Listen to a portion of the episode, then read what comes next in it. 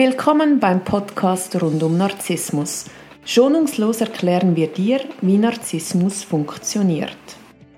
Wir, Martina Müller und Chris Övre vom Verein für Opfer von Narzissten, geben dir wöchentlich einen Einblick zu diesem Thema. Wir sind auch online für dich da.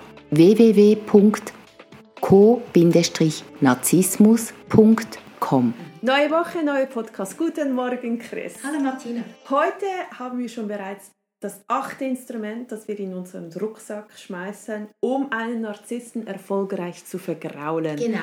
Und zwar ist es, die Verliererrolle nicht anzunehmen, ja. weil wir wissen, er ist immer der Beste, der Größte, der Klügste, der Gescheiteste, mhm. der Schönste, mhm. der Erfolgreichste. Mhm. Ja? Und um das zu werden, muss er unsere Konsequenz abwerten. Das haben wir letzte Woche diskutiert. Ja. Wie gehe ich vor, damit ich ihm nicht das Gefühl gebe, dass er eben der Beste ist? Ähm, grundsätzlich wird er das Spiel spielen und wenn man mitspielt, dann verliert man.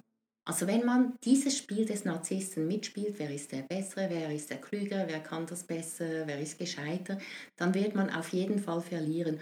Und der, äh, der einzige Weg, um nicht die Verliererrolle anzunehmen, ist, dieses Spiel gar nicht erst zu spielen. Ich gebe dir ein Beispiel aus meinem tollen Narzisstenleben.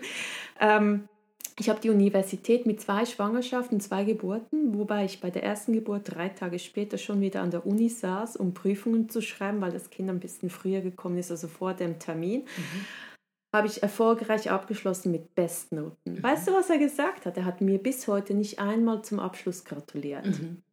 Er hat gesagt, ich habe jeden Monat im Projekt so einen Abschluss. Wieso genau muss ich dir jetzt dazu gratulieren? Ernsthaft, mhm. das hat er mir so ins Gesicht gesagt. Ja. Ja, das glaube ich dir und das ist wirklich eine, eine Ohrfeige, eine schallende Ohrfeige. Und das zeigt aber auch auf, dass man als Co-Narzisst eigentlich nur darauf wartet, vom Narzissten dieses Lob zu kriegen. Das heißt, man begibt sich in diese Abhängigkeit und wir wissen ja beide, dass wir nie das kriegen, was wir brauchen von einem Narzissten, weil das wird er einem nicht geben.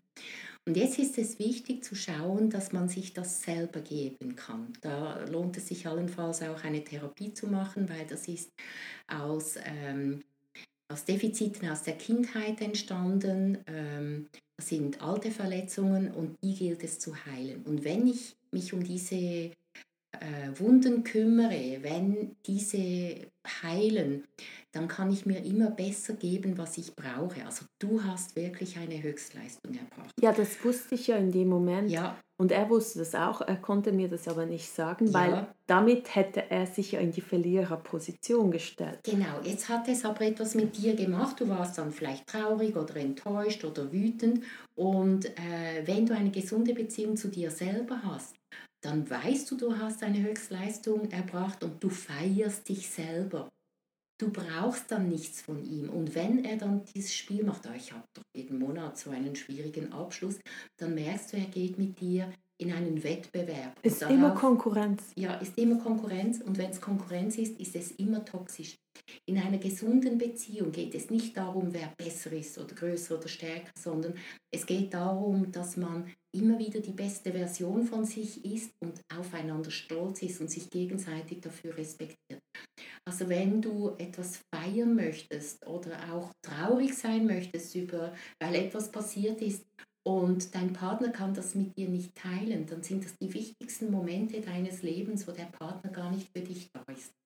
Und wenn du dann feiern gehst, zum Beispiel mit deinen Freunden, und er möchte auch mitkommen, du sagst, nein, ich feiere mit denen, die sich mit mir freuen, dann wird ihm das natürlich auch nicht passen. Und es geht ja darum, den Narzissten zu vergraulen oder noch besser, wenn du gar nicht mehr erst mit dem Narzissten zusammen sein möchtest, weil du merkst, er freut sich nicht mit dir, er teilt äh, die Gefühle nicht mit dir, er ist nicht für dich da, wenn du ihn brauchst. Oder er kann es vielleicht auch nicht annehmen, wenn du für ihn da bist oder nur so, wie er es möchte. Dann ist es toxisch, dann ist es narzisstisch, dann darfst du gehen.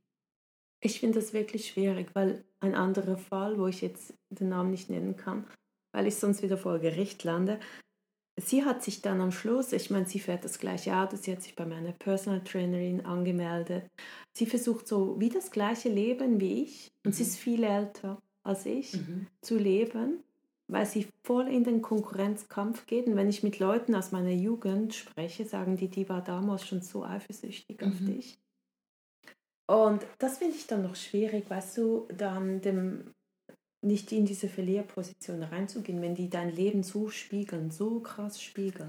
Ja, da ist es wichtig, nicht mitzuspielen, sich wirklich nicht auf dieses Spiel einzulassen. Also grundsätzlich, wenn dich jemand kopiert, bedeutet das, dass du oder deine Version als gut befunden mhm. wird. Ist ja eigentlich ein Kompliment.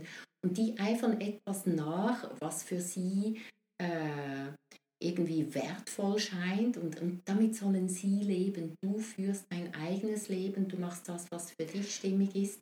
Und, äh, Aber weißt du, sie kopieren dich ja nur, weil sie instinktiv den Kontakt zu deinen Bezugspersonen auch aufbauen wollen, um sie dann zu manipulieren. Die versuchen ja dann die Leute zum Flying Monkey zu machen. Ja, bei den einen wird es auch gelingen und bei den anderen nicht. Und man hat nicht die Macht, quasi äh, jedem alles zu mhm. erklären mhm. und so weiter. Das wird nicht funktionieren.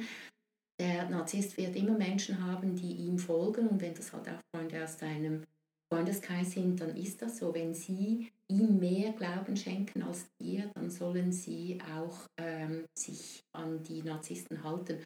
Und oft ist es so, dass sie gar nicht so erfolgreich sind, wie sie gern wären. Nein, natürlich nicht.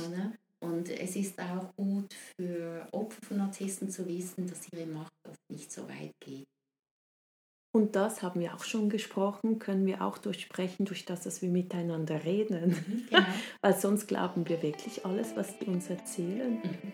Das ja. ist so. Hey, danke vielmals, liebe Chris. Sehr gerne. Das sind jetzt schon acht tolle Werkzeuge, wie ich überhaupt gar keinen Narzissten mehr in meinem Umfeld habe. Ich freue mich auf die neunte Folge. Ja, Ganz eine schöne Woche dir. Ja, tschüss. Tschüss.